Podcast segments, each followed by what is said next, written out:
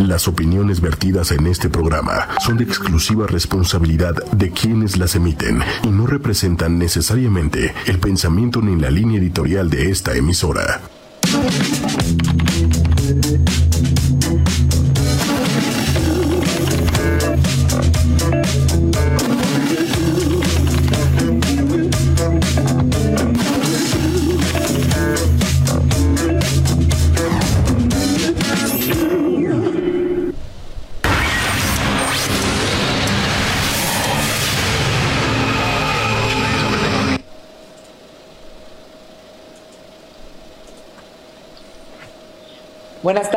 Humanos, humanas, bienvenidos a Humanamente. ¿Cómo están todos por allá, ya conectados en el Facebook Live y todas las personas que nos escuchan por iTunes o el podcast de Apple o también todos los que nos escuchan en Spotify? Les mando un saludo. Aquí les habla Carla Fernández. ¿Cómo están? Hola, José.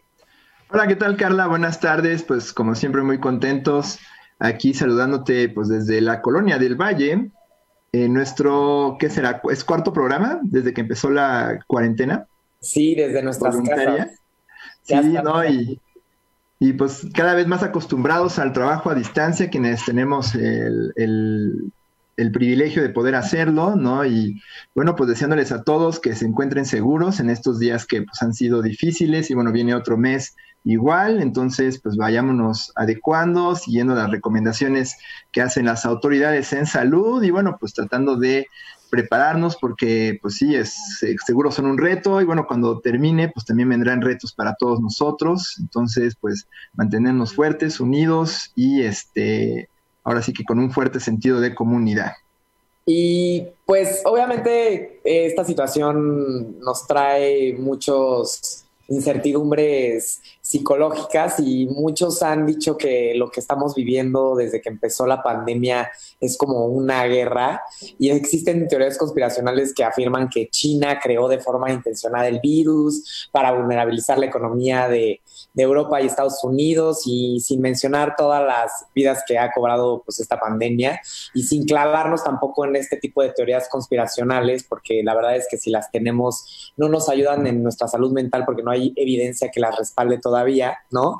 Eh, pues sin duda el impacto económico, político, social que está teniendo esta pandemia eh, son propios de una guerra, aunque sea entre China y Estados Unidos, aunque sea entre humanos contra el virus yo creo que, y, pues todos nos damos cuenta que la pandemia está cambiando la forma de vivir desde lo individual hasta lo macro y sinceramente pues nunca me imaginé que aquí en Humanamente íbamos a ponernos a hablar un poco sobre pandemias o de guerras, yo creo que ni lo habíamos pensado, pero pues yo creo que pues sin duda, desde que se anunciaron eh, los casos, los primeros infectados de COVID-19, el mundo ha vivido una ola de incertidumbre que parece que nunca se va a acabar.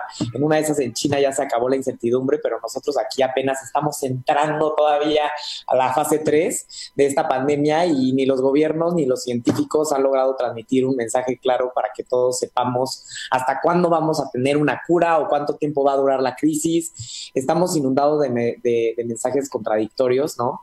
Entonces, este, parece ser que lo que estamos viviendo en, en, estos tiempos es como si fuera una guerra y, y, si viviéramos en una guerra, a esta, a esta incertidumbre le llamaríamos the fog of war, que, que sería un término en español llamado niebla de guerra, que se refiere justo a la idea de que la guerra a menudo se lleva a cabo en una nube de incertidumbre. ¿Esto qué quiere decir?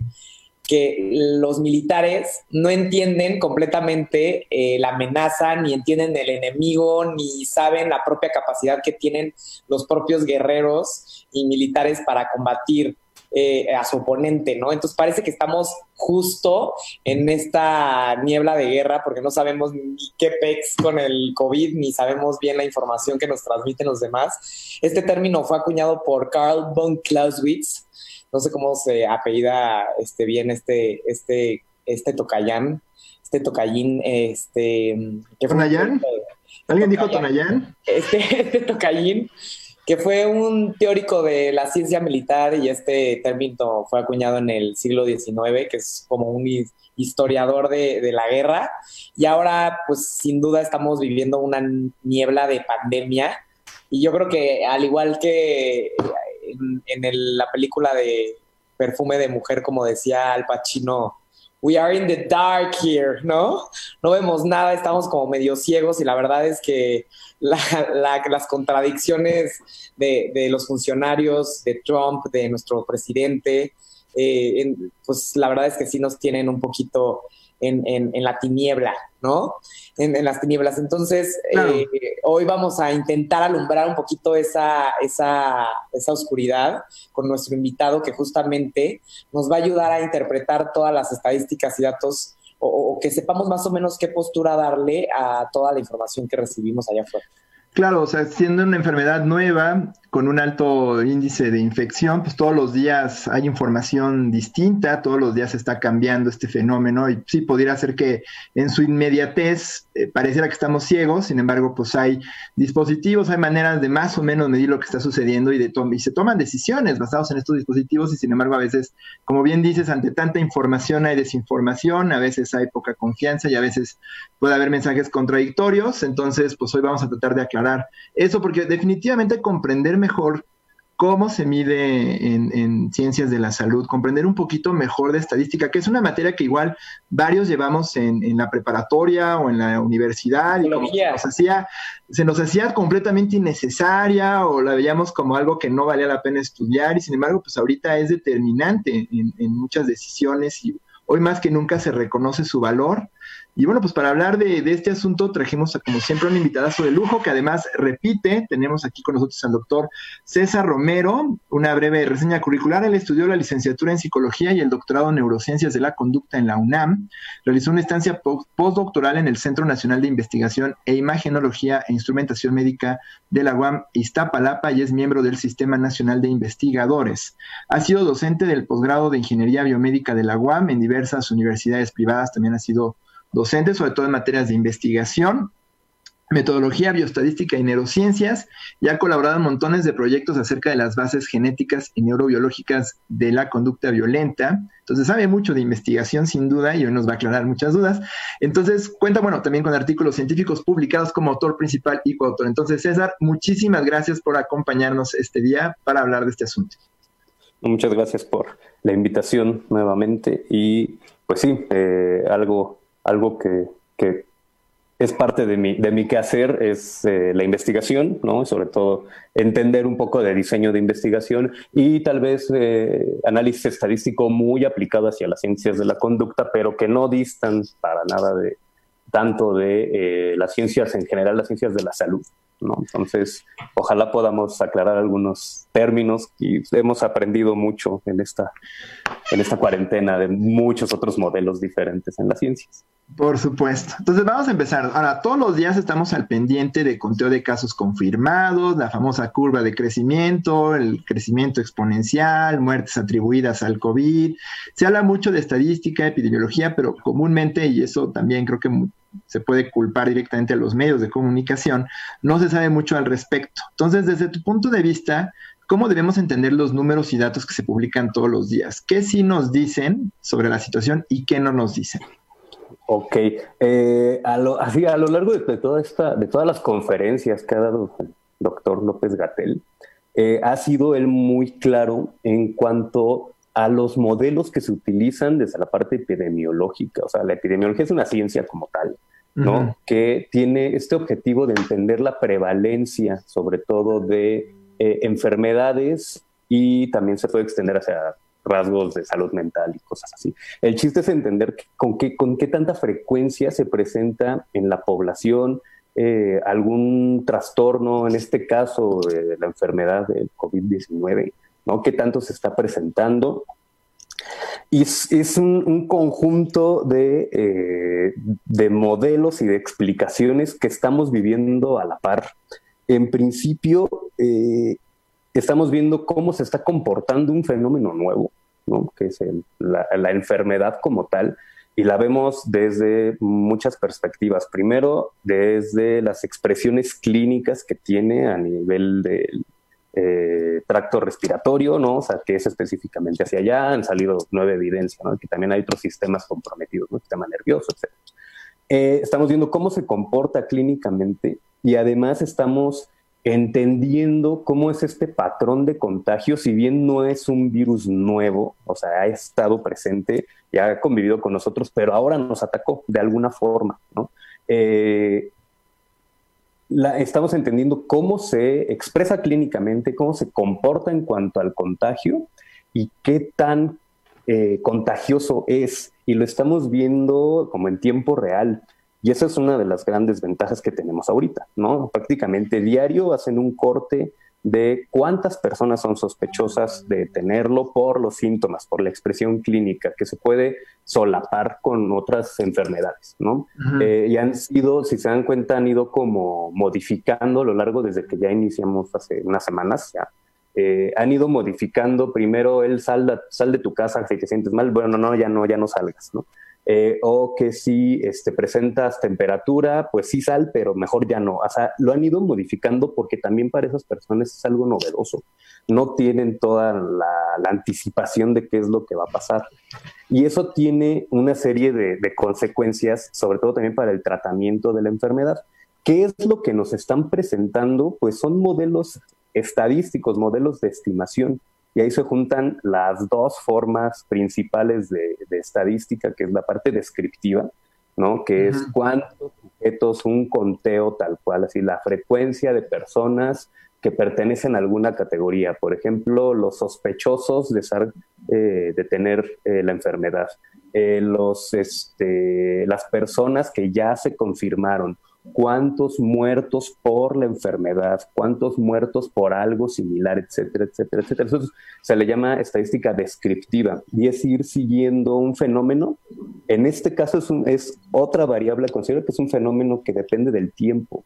O sea, constantemente va cambiando, o sea, no es algo estático, es a lo que voy, ¿no? Eh, constantemente va cambiando y entonces sí necesitamos primero entender de forma descriptiva cómo la frecuencia de, la enfermedad.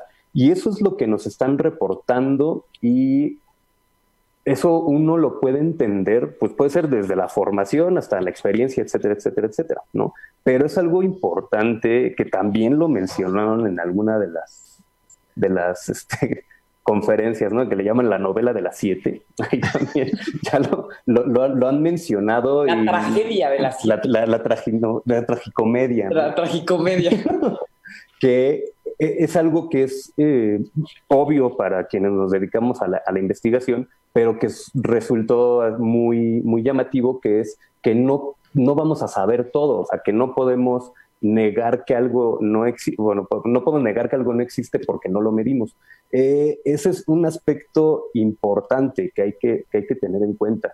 Es un fenómeno, tal cual, es un, un fenómeno de interés científico, o sea, es una variable eh, la, enfermedad, tanto la expresión clínica como la frecuencia de, casos, pero lamentablemente no existe ningún método más certero para medición que el método científico cuantitativo, pero siempre va a haber algo que se nos va a escapar, siempre va a haber eh, algo de un constructo o algo de un fenómeno que no estamos midiendo directamente.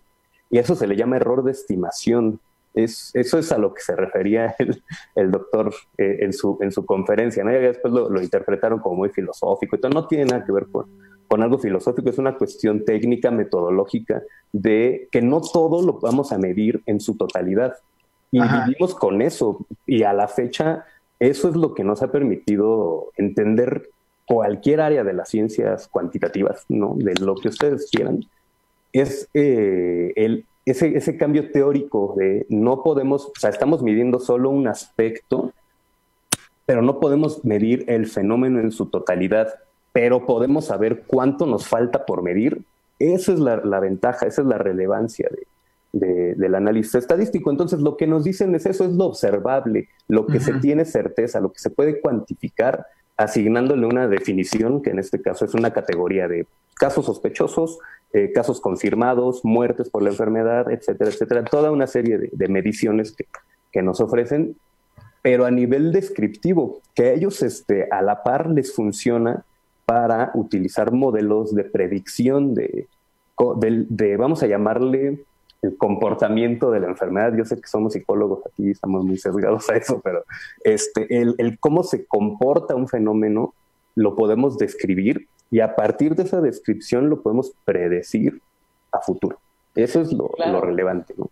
Sí, si tú ves cuántos casos tenías un día y cuántos al día siguiente, y más o menos dices, oye, pues de este día a este día creció así, y estoy viendo que cada día crece más o menos así, pues yo puedo más o menos predecir que los siguientes tres, cuatro días crecerá igual, ¿no? Exacto, porque se, cuentan con, modelos, ¿no? Y, son modelos teóricos que lo que nos dicen es qué tanto se ajusta la realidad a lo que estamos observando.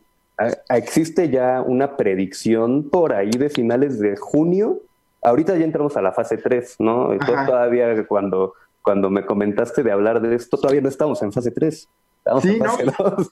Fue de programa. la fase 3 entender por lo menos qué es la fase 3. Y Exacto, o sea, esta, esta fase 3, eh, creo que aquí todos tenemos esta, esta representación de las miles de gráficas que nos han presentado. Eh, todos la podemos visualizar, ¿no? Cómo va, cómo tiende a, a, ir subiendo el número de casos y el número de muertes, evidentemente, y va a llegar un punto en que se estabiliza, que llega un punto máximo de contagios y de muertes se va a estabilizar y luego de repente empieza a caer. esa, esa gráfica ya nos la, nos la presentaron, esa forma de caer de descenso en el, en el número de contagios y de descenso en el número de, de, fallecimientos por la enfermedad es lo que se puede predecir, ¿no? Digamos que la fase por ahí de enero, que empezaron los primeros casos a nivel mundial, ¿no? Eh, se empiezan a tener los primeros reportes, después en febrero empieza un poquito más la frecuencia, empieza todo el asunto en, Europa y luego aquí en México a partir de finales de marzo.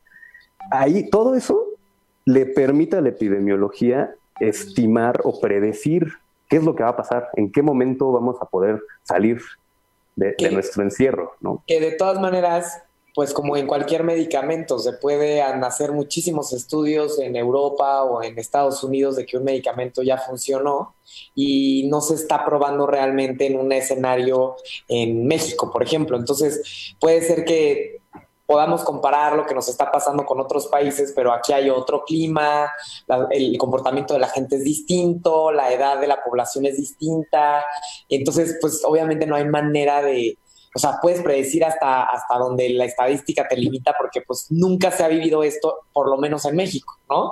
Exacto. Y acabas de tocar un, punto muy relevante, que es eh, estos modelos estadísticos predictivos, explicativos como tal, al ser modelos, uno tiene la libertad de incluir las variables que, pueden, que permitan predecir el curso de, la enfermedad o la cantidad de sujetos, que de personas que se van a ir enfermando, etcétera, etcétera, etcétera.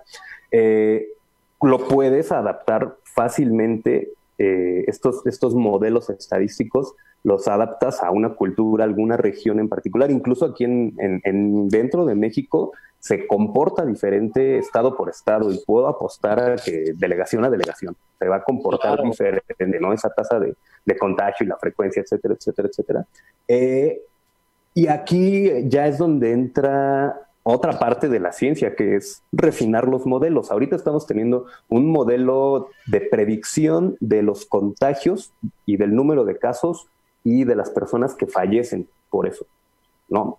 Eso es parte de la epidemiología y estimar cómo se va a comportar en, a, futuro esta enfermedad que ya pues, nos va a acompañar, ¿no? Y evidentemente se debe generar algún tratamiento. Pero también entra la, parte pues, más de la interdisciplina, ¿no? Que ya es, ah, bueno, como acaba de, de, mencionar, o sea, pues la edad, a lo mejor la misma raza, el bagaje genético, cosas que ya no le corresponden a la epidemiología considerar como tal, pero pueden enriquecer esos modelos pues para hacer más fina esa estimación, ¿no? Se pueden modificar, ese es, ese es el punto, o sea, nos vamos a equivocar, aceptamos que nos equivocamos, pero en esa equivocación podemos modificar esos modelos para hacer algo más preciso todavía. Y, yo creo que algo específico del, del COVID es, es, justamente todos los casos que son asintomáticos. Entonces, saber cuántas personas realmente están infectadas es muy difícil. Exacto, y, eso también lo, considera, el, hablan de, se hizo, se hizo muy famoso este, este modelo, el nombre, el modelo Centinela y todo esto, que es como la intervención, es una intervención social, pero también explicativa del fenómeno. Y este, efectivamente, pues en el mismo modelo tú puedes tener una estimación de por, o es tan preciso o bueno, tan cercano a lo, a lo preciso que por cada caso hay una estimación y sabemos cuántos es probable con una probabilidad muy, muy alta. No, no, hasta donde yo tengo entendido usan los, mismas, los mismos criterios que en las demás ciencias, ¿no? Al punto 05, punto 01, punto 001, o sea, al 99.9999% hay una certeza que por cada sujeto contagiado en México va a haber ocho más. Y esos ocho más es un avance, o sea, de no, de no, de no tener ninguna certeza y de estar a ciegas, es mejor tener una estimación de por cada infectado hay ocho más, a no saber cuántos otros más, ¿no? Porque así podemos estar listos, o bueno, nosotros no, el sistema de salud puede estar listo por cualquier situación y sí, efectivamente, pues las medidas de, contención de la enfermedad, eh, pues deben de ir enfocadas a que por cada caso, caso observado hay otros muchísimos que no son observados, ¿no? Y que sí se puede hasta triplicar la cantidad de sujetos infectados. ¿no? Que por ejemplo, ahí ya viene todo el tema de la transparencia y, pues estos ya no teorías de conspiración de China a Estados Unidos, sino también la población hacia el gobierno, ¿no? O sea, ¿qué tanto el, en el momento en el que empezaron eh, los primeros casos en México, pues pareciera ser que todo el mundo conocía muchos más casos de los que se habían reportado oficialmente. Entonces, al final, ¿qué tanto el proceso en el que se cura la información y la adapta por parte del gobierno realmente está transmitiendo la información en tiempo de cómo está avanzando la enfermedad, por ejemplo? Exacto. Ahí, ahí, bueno, es que es como es parte de lo mismo que es, lo estamos viviendo en línea, lo estamos viendo al momento. O sea, en línea me refiero a que conforme va cambiando la situación, nos vamos enterando, ¿no? Y así va cambiando, cambiando, cambiando. Entonces, no, no se puede hacer un modelo o una explicación tan compleja, porque ahorita la prioridad es entender cuántos sujetos hay, ¿no? Y en, epidemiología, como en todas las demás ciencias, pero es más, más, este, bueno, alcanzo a ver que ahorita sí es, es, un reflejo de lo que vivimos todos los, los, científicos, que es hacer estimaciones de la población, o sea, cómo se comporta un fenómeno en la población total a partir de observar pequeños, pequeños grupos, ¿no? Y es más evidente en la epidemiología. Eh, tú, eh, en cuanto a transparencia y todo esto, es, sí es importante entender que como es un fenómeno novedoso y que lo estamos viviendo toda la población al mismo tiempo que las personas que lo estudian y que ellos están compartiendo sus, sus datos, no puede ser variables muy complejas, deben de ser eh, cosas que entendamos y cosas que permitan eh, manejar la información de una forma clara y más transparente. Y no hay nada más transparente que un conteo de cosas, ¿no? Porque todo el mundo alcanzamos a entender qué es un conteo, qué es una frecuencia, cuántos sujetos existen, cuántos casos. No se puede hacer algo todavía más complejo ahorita. Yo no dudo que más adelante, así como se vaya, conforme se vaya refinando las estimaciones, logremos entender eh, algunos, algunos otros aspectos, ¿no? De eh, que ya estén representando la realidad, porque finalmente eso es lo que hace la, estadística, ¿no? Eh, tú tienes la información, así como, comentabas, Carla. O sea, todos ah, escuchamos, ay, ya mi amigo de no sé dónde dice que hay 80 más en su edificio, bla, bla, bla. No, eso es la realidad y capturarlo con un modelo estadístico, ese es el reto. Y, sí está pasando, ¿eh? O sea, sí tenemos ya ahorita delimitado de lo que, lo que nos dijo la vecina a tenerlo ya en un modelo estadístico con números así exactos, ese es el reto y se está logrando. Entonces, conforme va saliendo la información, se está compartiendo. Entonces, el, objetivo es llegar a, algún modelo que sí represente y que exprese lo más cercano el fenómeno como se presenta en la, en la realidad. ¿no? Yo, creo que será bueno detenernos aquí y reflexionar un poco sobre lo difícil que luego es capturar todos los datos, ¿no? Seguro, digo, has trabajado en protocolos de investigación, hemos trabajado juntos protocolos de investigación y a veces, pues sí, puedes tener gente dedicada exclusivamente a medirlo, levantarlo y más o menos con la estimación, pero ahorita pues estás lidiando con hospitales, este, gente que hace la documentación del caso, gente que escribe las prescripciones, que la autoridad del hospital capture los datos, los mande a la central, todas esas cosas dificultan que igual el conteo central se entere con la misma velocidad que te enteras tú por teléfono con tus vecinos, ¿no? Exacto. Sí, o sea, es, un problema, es todo, todo un reto para el sistema de salud y para la parte epidemiológica, ya que eso ya le corresponde a, la Secretaría de Salud, ¿no? Que pues la verdad sí ha hecho milagros, malabares. Mm, efectivamente, pues hemos colaborado en cuestiones de investigación. Se te pues, pierde el, entrevista este, codificada. exacto, o sea, eh, son, son un conjunto de situaciones tanto técnicas eh, estamos viendo, es interesante, a lo mejor, a lo mejor va a sonar raro, pero pues cuando uno entiende un poquito de, cómo se lleva a cabo una investigación, pues es interesante ver cómo se está llevando a cabo esta investigación, ¿no? Que se sale a lo mejor de algo que es este, más común reportar y todo esto, pero es, hay que considerar que para una investigación y esta que es a gran escala, pues hay que tener en cuenta recursos de todo, recursos financieros, recursos humanos, la capacitación, que no se le vaya un error de dedo a fulano. Y puedes tener la experiencia que tú tengas, puede ser muy bueno, pero siempre va a haber un error. ¿no? Aquí, pues los conteos y esto, no sé realmente cómo, cómo estén capturando datos, pero efectivamente debe de haber alguna contribución humana.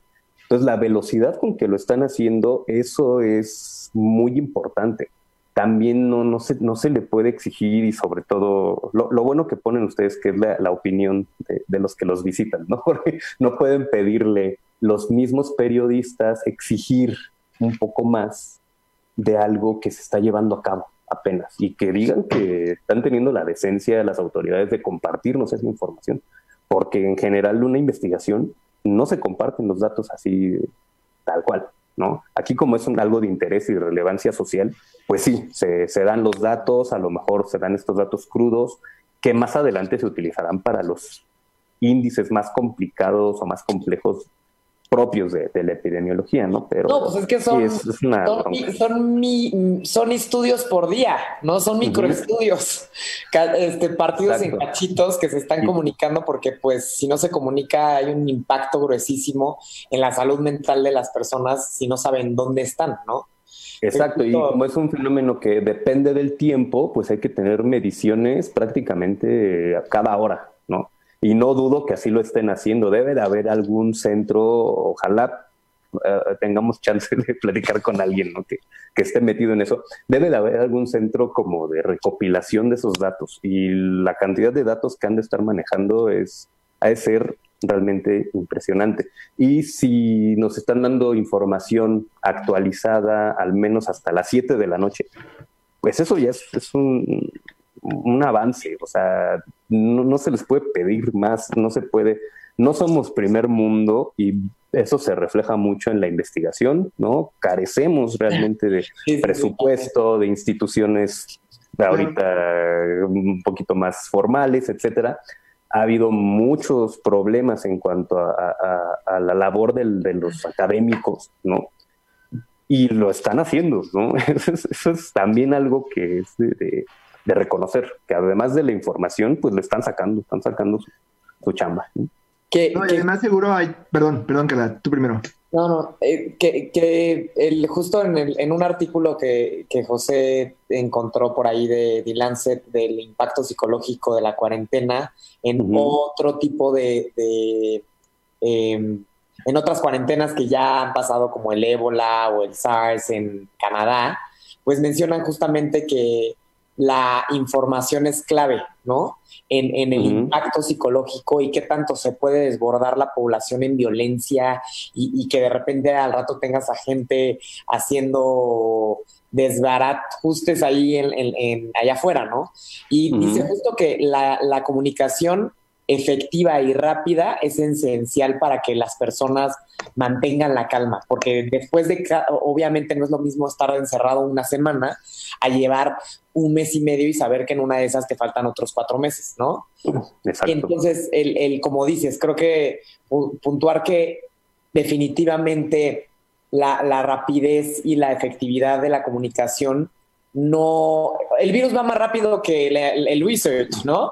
O sea, como, cualquier otra enfermedad, o sea, si de repente tenemos una adicción y empieza a proliferar el uso de una sustancia nueva o, las muertes por fentanilo, por ejemplo, vemos que pues, ves a los muertos antes que saber qué onda con el fenómeno o saber qué onda con la droga. Existe, que es lo que, o sea, antes siquiera saber quién lo provocó, Exacto, así está pasando. ¿no? No, y yo, yo, creo que también aquí hay un, reto interesantísimo que es el de la comunicación de la ciencia, ¿no? Eh, todos em, escuchamos el famoso chiste, ¿no? De que un, un, me acuerdo una caricatura, ¿no? De un científico que encuentra que cierta molécula hace más lento el crecimiento de un tumor cancerígeno. Entonces llega el, el periodista y convierte la, el hallazgo en encuentran cura del cáncer. Exacto. y es como, no, o sea obviamente también conforme tú comunicas cierta información, pues va a pasar por un aparato de medios, va a pasar por cierta politización. También yo me imagino que conforme cada estado recibe los conteos de sus hospitales, ellos deciden cómo manejar esa data o cómo enviarla al centro o qué tanto está centralizado o no. Como que siento que también en la comunicación de lo que se sabe puede que haya también muchos filtros. ¿No? Si hay guías y lineamientos sobre cómo comunicarse en, una crisis de salud. Ayer encontraba un manualito que suena como medio perverso, bueno, suena como medio siniestro porque es del 2006, un manual de la OMS, que dice exactamente qué pasos tienes que seguir para comunicarte durante una pandemia y pareciera que están siguiendo el libro tal cual, ¿no? O sea, empieza por dar un conteo, habla de las limitaciones, siempre di que sabes, pero también di que no sabes. Y yo creo que eso es algo como que también a veces nos falta reconocer. Todavía no se sabe, por ejemplo, si hay una cura, no se sabe si hay una vacuna, y entonces todos andamos buscando remedios mágicos y hay toda esta como desinformación, ¿no? Alrededor de qué podemos hacer, porque pues sí necesitamos certidumbre y cuando alguien te dice que algo no se sabe, pon tú que desde la ciencia pues es bonito decir que no se sabe porque entonces da certidumbre, pero hay gente que dice, oye, no sé esto, se vuelve loca, ¿no? O, le da como mucho pavor, ¿no? Entonces, ¿qué crees tú o qué, qué me gustaría pensar qué podríamos hacer como para mejorar esta comunicación en, ciencia, ¿no? Para que sea más clara o más transparente, no haya como esta idea de que es siniestro. Igual siento que no están diciendo qué tanto no saben, sino lo que saben porque pues, tienen la obligación de decirlo, ¿no? Pero no sé, tú, ¿ustedes qué opinan o tú qué opinas? A ver, aquí, aquí así complementando lo, lo que dice acerca de la comunicación de la ciencia, sí, efectivamente todos este, que lo chistoso que es que luego nos dedicamos a eso y no estamos enterados que estamos sujetos a una serie de lineamientos internacionales, ¿no? Hasta la declaración de Helsinki, los, este, los documentos que se emiten en Berlín, etcétera, etcétera, tanto para el manejo de una investigación como la comunicación. Y sí, efectivamente, incluso hay, hay este, normas de la OMS, normas de eh, reguladas en, en favor de de proteger los derechos humanos, porque se considera un, derecho a la información, es un derecho humano, legalmente, etcétera, etcétera. Entonces, sí debe de haber un, un manejo responsable de la información. Yo en realidad dudo mucho que se oculte información relevante. Efectivamente, al ser tantas mediciones, tantas variables, no se pueden comunicar todas porque la conferencia duraría 20 horas, ¿no? O sea, todos los resultados. Por ejemplo, ahí César, que, obviamente ya sabes, nosotros queremos morbito y queremos carnita, porque pues de alguna manera yo creo que todos vivimos esta incertidumbre juntos y, la verdad es que sí, como que le queremos echar la culpa al gobierno un poquito.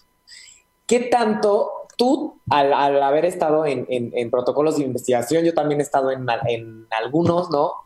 Sabemos que el control de los datos depende de quien los, los levanta, ¿no? sí. y, la, comunicación depende de, de quién esté encargado de, procesar esos datos y mostrarlos de una forma que, o sea, todos hemos visto como hay un cherry picking, ¿no? O sea, hay 800 datos que dar, ¿no?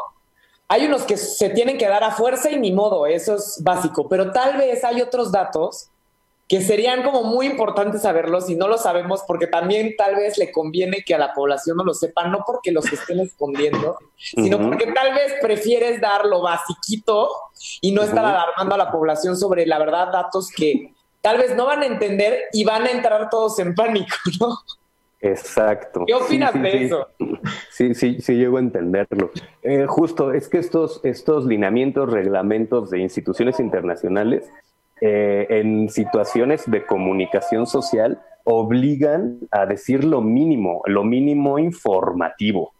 Mm, justo también se evita dar información de más que al, estarse llevando a cabo el levantamiento de la información ni siquiera lo podemos interpretar, o sea, ni siquiera sabemos qué significa. Entonces eh, hay que evitar también si, se, si hay alguna variable ahí media oscura, media rara, media no sabemos, alguna medición que no llegamos a entender como tal, la podemos definir, pero a lo mejor no la entendemos como tal. Eso es mejor eh, guardarlo o lo que hay que dar o lo que indican estos lineamientos es lo mínimo, lo justo necesario para entender al menos cómo se comporta el fenómeno. Y esos son los conteos de casos confirmados y de casos sospechosos en aquí. No sé, y eso es más bien por un desconocimiento mío del tema, qué otro tipo de variables podrían este, estar ahí presentes o podrían estar ellos midiendo que no están comunicando. Desconozco la, la, verdad, pero al menos ellos quieren cómo protegerse, ¿no? Eh, ¿no? no, es una regulación nacional, es una, son instituciones no gubernamentales que regulan a los gobiernos, y más en estas cuestiones de salud pública. Eh, y te repito, no sé qué, qué tipo de variable pueda ser la que pudieran estar, estar ocultando como tal. Sí me queda claro que también se, favorece mucho eh, pues la estabilidad social, porque si, si se da alguna información así mal, y sobre todo si se da, no que se dé la información, si se malinterpreta, y aquel que comunica de segunda mano, un periodista, por ejemplo, no, que no esté muy bien informado al respecto, puede alarmar. Y este José dio el ejemplo muy claro, ¿no? De la cura del cáncer y así también antes de, la pandemia este, estaba todavía como que tomando fuerza otra vez lo de las vacunas y el autismo. Ese tipo de, desinformación pues no viene de, la ciencia, no viene de los proyectos, viene de quienes comunican, pero tampoco de los que están encargados, sino de los que malentienden esa información. Y no sé, o sea, a lo mejor sería, sería interesante tratar de encontrar si, si existe esa, esa variable o ese dato que eh, a lo mejor nos estén protegiendo como sociedad para que no caigamos en, pánico, ¿no? Eh, sería más bien interesante estar eh, buscando más, este, más información al respecto. Sí, es como el famoso caso de cómo es que China no siempre dijo todo lo que sabía a nivel local de Wuhan, ¿no? Conforme avanzaba la pandemia, justo para no generar alarmas muy pronto, ¿no? Que fue lo que luego se critica en retrospectiva, ¿no? Se pudo actuar antes, pero pues igual el gobierno chino, pues digo, creo que las instituciones como la OMS trabajan con los datos que los gobiernos les dan. Sí y a veces esos datos tienen limitantes. Te encuentras que no se dicen que en Venezuela hay muy pocos casos, pero es porque pues igual no hay suficientes mediciones, ¿no? Ah, y montones de cosas que pues también se pueden entender que, bueno, no es que sean la verdad absoluta, sino nos dicen de cómo se está midiendo. Yo creo que eso es algo bien importante que podríamos entender y que saco de la conversación que tenemos contigo, ¿no? O sea, ver los números no te dice exactamente la verdad completa, absoluta, innegable, sino más bien cómo se está midiendo y qué se sabe hasta el momento. Y y obviamente también es que va a estarse moviendo. Exacto, y ahí, ahí tocas otro, otro tema importante que también fue parte de la controversia en los días pasados, que es las pruebas. ¿no? O sea, si de entrada, eh, en principio no existe una prueba autorizada, eh, una prueba rápida. Eh, realmente la forma en que, en que se detecta un, un, caso o la presencia del virus en una persona es por la modificación de una técnica bastante, un tanto tardada, que es la, PCR, ¿no?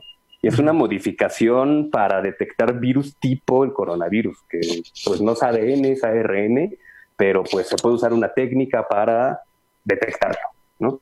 Eh, no se pueden hacer pruebas a toda la población, eso es imposible.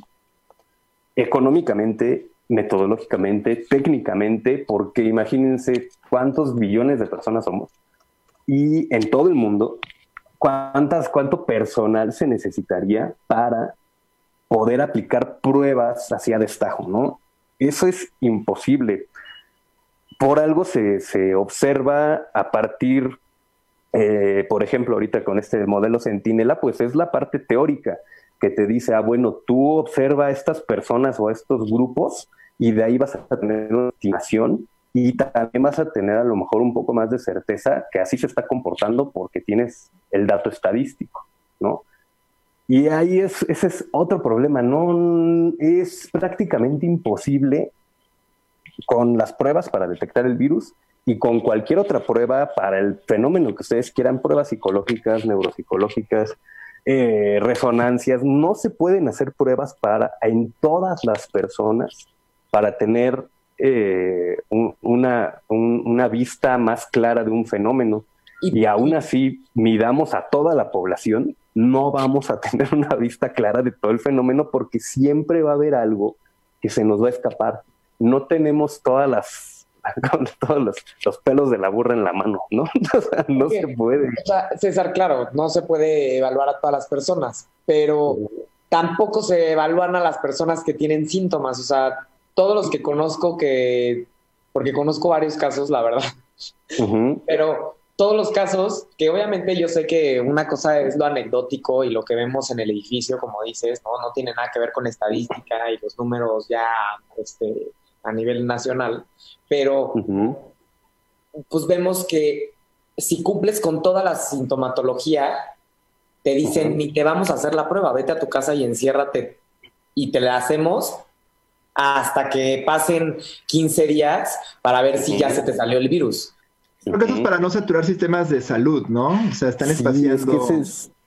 Ahí hay otras, otras variables a considerar que sí, pues, este, justo el modelo que se, que se utilizó aquí, o el que, se está, el que estamos viviendo, pues, ese modelo de intervención, ese es justo lo que, lo que evita saturar el sistema de salud y que, y que se queden sin suministros los, los médicos o las personas que están atendiendo. Ese es como el principal eh, objetivo, ¿no? Sí, entender bien el fenómeno y todo, pero también sí tiene un, este, un valor social de, de, este, de no saturar el sistema de salud, porque pues, no hay que perder de vista que no todos los casos que llegan a urgencias respiratorias son por COVID. Hay otro bonche de enfermedades que también no va a ser suficiente el sistema de salud mexicano. o sea, ni siquiera las enfermedades. O sea, si alguien está embarazada que va a necesitar una cesárea y necesita respirador, una operación de la que se necesitan respiradores cualquier persona. Cualquier persona, pues estamos en riesgo, ¿no? Para, para caer en, ese tipo de, intervenciones. Entonces, eh, sí es ahí como la, la, famosa decisión riesgo-beneficio, una evaluación de ese estilo. O sea, ¿qué, es, qué, qué, conviene socialmente? Pues a lo mejor ahorita la medida que favorece la salud, pues es eh, la cuarentena, ¿no? pero pues evidentemente ya empezó a salir la cuestión económica y que de repente el sistema de salud se va a saturar en estas siguientes semanas, pues sí va a estar más saturado, va a ser insuficiente, sí, pero ahí ya es la cuestión de eh, la decisión que se tiene que tomar, ¿no? Y este, efectivamente, las, como comentabas, no a todas las personas se les hacen las pruebas, aunque exista evidencia clínica en este caso de que se cumplen los síntomas y todo, pero pues no vamos a hacerle la prueba, porque así es el transcurso de las enfermedades. Hay que detectar primero quiénes son los grupos de riesgo, que igual eso también se ha ido actualizando en, eh, a lo largo de toda, toda la, pandemia, ¿no? Sí, cierto. En principio, todavía solo viejitos, ¿no? Solo viejitos, de ahí eh, se extendió a, a, niños, ¿no? Yo todavía tuve que salir, o bueno, casi que salir por una urgencia pediátrica, ¿no? Y este, en ese momento todavía se manejaba que los niños no eran un grupo de riesgo. Pasan unos días y resulta que sí, que si tu hijo tiene o si un niño tiene fiebre, pues sí es un grupo o un factor de riesgo. Ahorita ya se volvió a modificar, que los niños menores de dos años no, que los de cuatro años pues tampoco, que más bien es una cuestión ahí entre como nosotros en nuestros treintas, ¿no? O, no sé si tienen la misma edad que yo, o personas que ya por encima de los sesenta y tantos, ¿no? Eso también es parte de, de, entender el curso de, las enfermedades y también eso le pega al tratamiento, ¿eh? porque es importante eh, tanto para generar la vacuna ya el, o que es algo más este, eh, de prevención, una vacuna. Ya el tratamiento como tal también tiene que ver con todo lo que vamos a empezar a saber de la enfermedad. O sea, cuál es el grupo de riesgo, realmente cuánto tiempo dura, realmente cómo se expresa en las pruebas, etcétera, etcétera, etcétera. Todo ahí va a ir, cambiando y es lo que estamos viviendo ahorita. Por eso hay como, eh, lo podemos entender psicológicamente que eso genera incertidumbre, evidentemente, y ansiedad y estrés y todas las cosas que vivimos. Sí, no. O sea, también como creo que debe entender un poco eh, esta prioridad. Pues obviamente sí escuchar que, se le puede llegar a dar prioridad a, la, a lo social, pues porque pues no puedo olvidar ver a López Gatel feliz por comparar las métricas de Italia y España con México cuando no significa nada comparar Italia y España con los días, ¿no? Como que, como diciendo, miren, eh, a ellos se los está llevando la fregada y nosotros no vamos a mal, ¿no? Ajá, sí, sí, sí. Y, al final, pues es un dato que nos conviene muchísimo para tener paz y, para no entrar en pánico. Y la verdad es que todavía nadie entra en pánico, a mi parecer. Hay unos cuantos saqueos, este, ya hay un fenómeno ahí de que todo el mundo tiene miedo, hay muchos problemas de salud mental pero no vemos movilizaciones humanas en gran, este, este, muy grandes, este, queriendo cambiar la situación actual, como que todos están muy tranquilitos y les ha funcionado, la neta, ¿no? O sea, y, creo que eso, o sea, estar alarmados no les sirve a nadie y qué tanto la alarma puede llegar a afectar justamente a todas las personas, tanto enfermos, no enfermos, toda la población, ¿no? Exacto pues Son, son los datos que hay y es lo único que hay y es suficiente y pues eso es lo que tenemos y no es tan fácil. O sea, entender que no es tan fácil creo que es algo que nos da un poco de paz.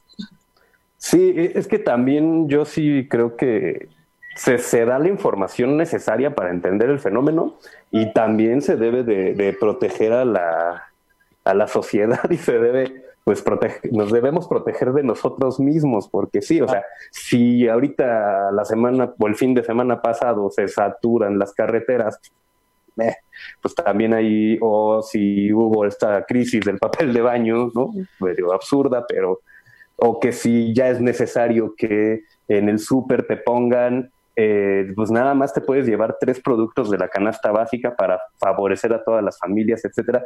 Pues es porque sí hay como que la percepción de riesgo de que la sociedad somos canija y encajosa, ¿no?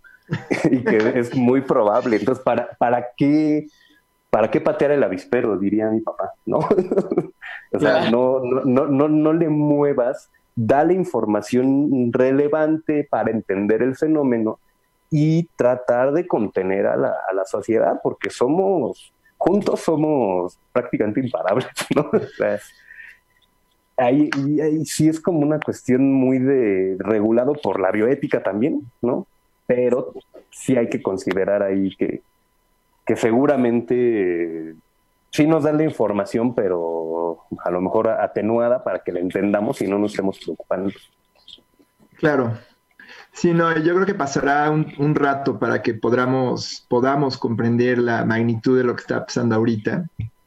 Todavía faltan muchas cosas por saber. Y yo creo que también no olvidar, creo que lo que dice Carla de la llamada por teléfono, que lo dejaron en su casa, tampoco olvidar que cada número no sospechoso o, no, o, confirmado también es una persona que a veces necesita saber si lo tiene o no lo tiene, o que quiere saber exactamente qué le está pasando. O sea, sí es cierto que a nivel individual ¿no? Pues sí hay un, hay un humano que se incluye en la pandemia o no se incluye y no lo sabe, ¿no? Entonces, también ahí creo que hay que tomar eso en cuenta para reconocer pues las complicaciones que tiene hacer este tipo de, levantamientos de, datos y pues también decirnos a nosotros qué nos está sucediendo, porque sí, ahorita estamos, como dice muy bien Carla, pues con todo, todo el mundo en batalla, ¿no? Y pues sí, a veces hay cosas que no se ven ahorita porque el mismo clima de alarma dificulta verlas, ¿no? Y, o, hace que la interpretación sea distinta como pues lo interpretaremos en dos, tres años, ¿no? Cuando podamos ver estos números con relativa frialdad y prepararnos para la que, la que venga.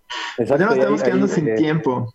Sí. nada más para, para, complementar rápido, eso también es parte eh, de por qué no se pueden aplicar pruebas. Las mismas técnicas, ya sean las técnicas rápidas o la técnica de PCR, funcionan únicamente, por ejemplo, las pruebas rápidas, únicamente cuando hay una actividad del virus dentro del cuerpo, dentro de las células. Puede estar el virus y nunca expresarse, ¿eh? o sea, tú lo puedes tener y aunque tú estés contagiado, no, no hay una actividad del virus, no se replica el virus, pero vive en ti. Ahí hay una cuestión inmune, ¿no? Eh, cuando baje tu sistema inmune, cuando se va comprometido, seguramente se activa. Tú puedes tener el virus, está ahí inerte. No, César, nos vas a dar más paranoia de lo que ya tenemos. No, es que es, por eso que hay, que hay que entender por qué no se pueden hacer, sobre todo las pruebas rápidas que tanto se han, se han este, sugerido. No se pueden hacer porque solamente detectan proteínas que están en el organismo cuando el virus está activo y que esté eh, que no que no detectes algo con las pruebas rápidas no es igual a no tener el virus ¿no? Por eso también hay, mucha controversia de ah, si se deben de hacer pruebas, si no se deben de hacer pruebas.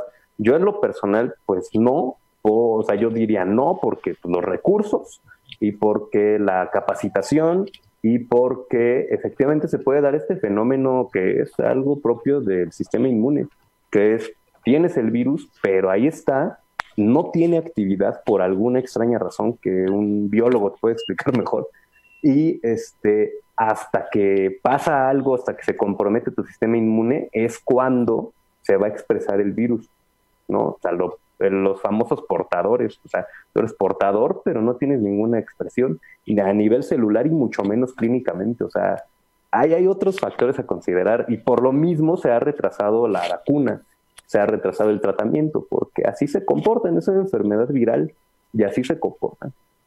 Sí, no, hombre, y obviamente también, o sea, la investigación de tratamientos y vacunas no es como de, ah, ya funcionó uno, pues ya, dénsela a todos, ¿no? Sino tienes que tener suficientes casos para tener certidumbre que les va a funcionar a la mayor posibilidad, ¿no? De beneficiarios y bueno, un medicamento puede funcionar bien en cierto tipo de pacientes, otros en otro y también tiene sus retos, ¿no? Estimar la efectividad y eficacia del medicamento. Y, detectar a quienes hay que darles la vacuna y a quienes hay que darles el, este, el tratamiento, el tratamiento a los enfermos, así los que se manifiestan tal cual, o sobre todo las vacunas, a quienes.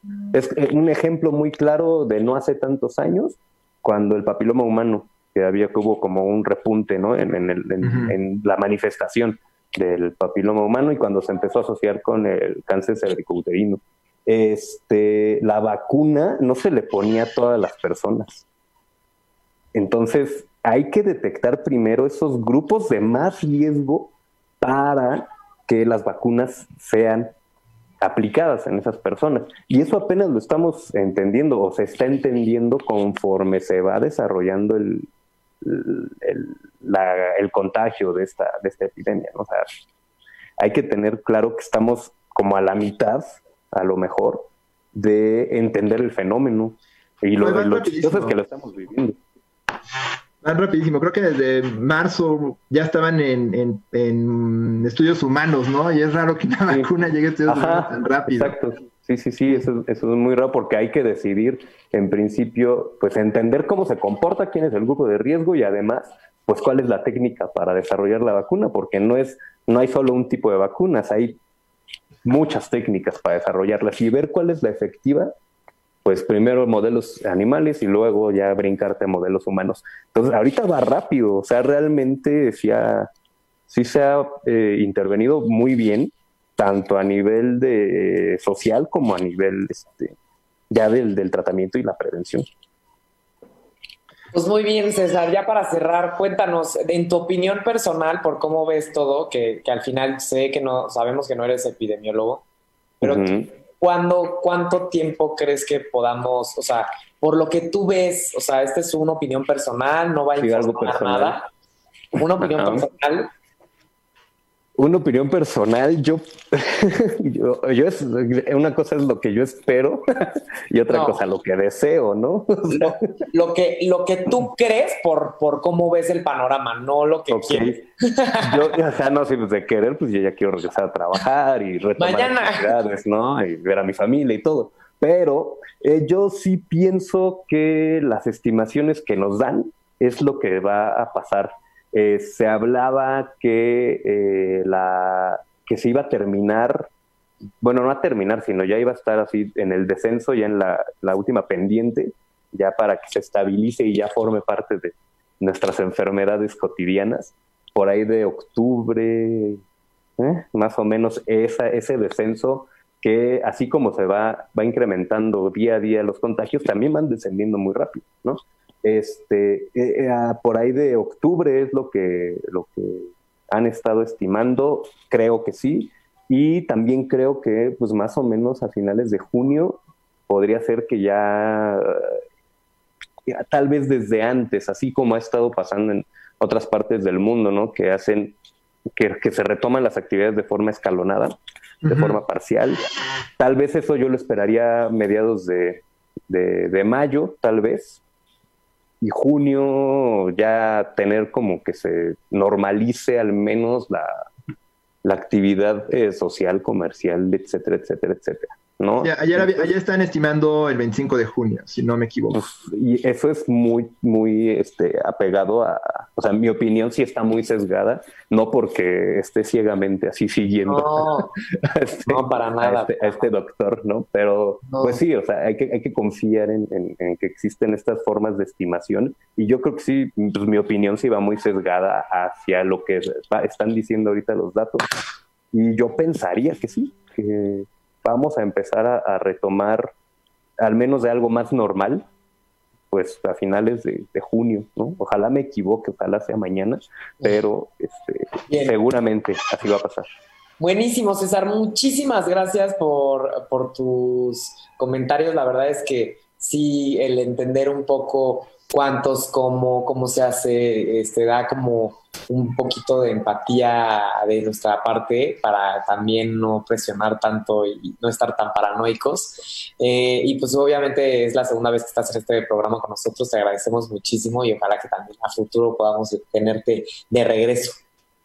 Claro que sí, muchísimas gracias por la invitación y pues cuando, cuando gusten y, y sepa, podemos platicar con gusto. Claro que sí. Ah, pues muchas gracias por tu tiempo, César, y gracias a todos por escucharnos. Este, y bueno, obviamente otra conversación será hablar del nivel de preparación y, los suministros del sistema de salud, sin duda, pero bueno, al menos podemos tener algo de certidumbre en que se está haciendo una medición lo, mejor posible y una comunicación con sus limitaciones, pero pues en la mayor medida de lo posible útil para entender lo que estamos viendo. Muy bien, César, nos vemos y gracias a todos los que nos escucharon el día de hoy aquí en Humanamente. Nos vemos el próximo miércoles. Cuídense mucho. Muchas gracias.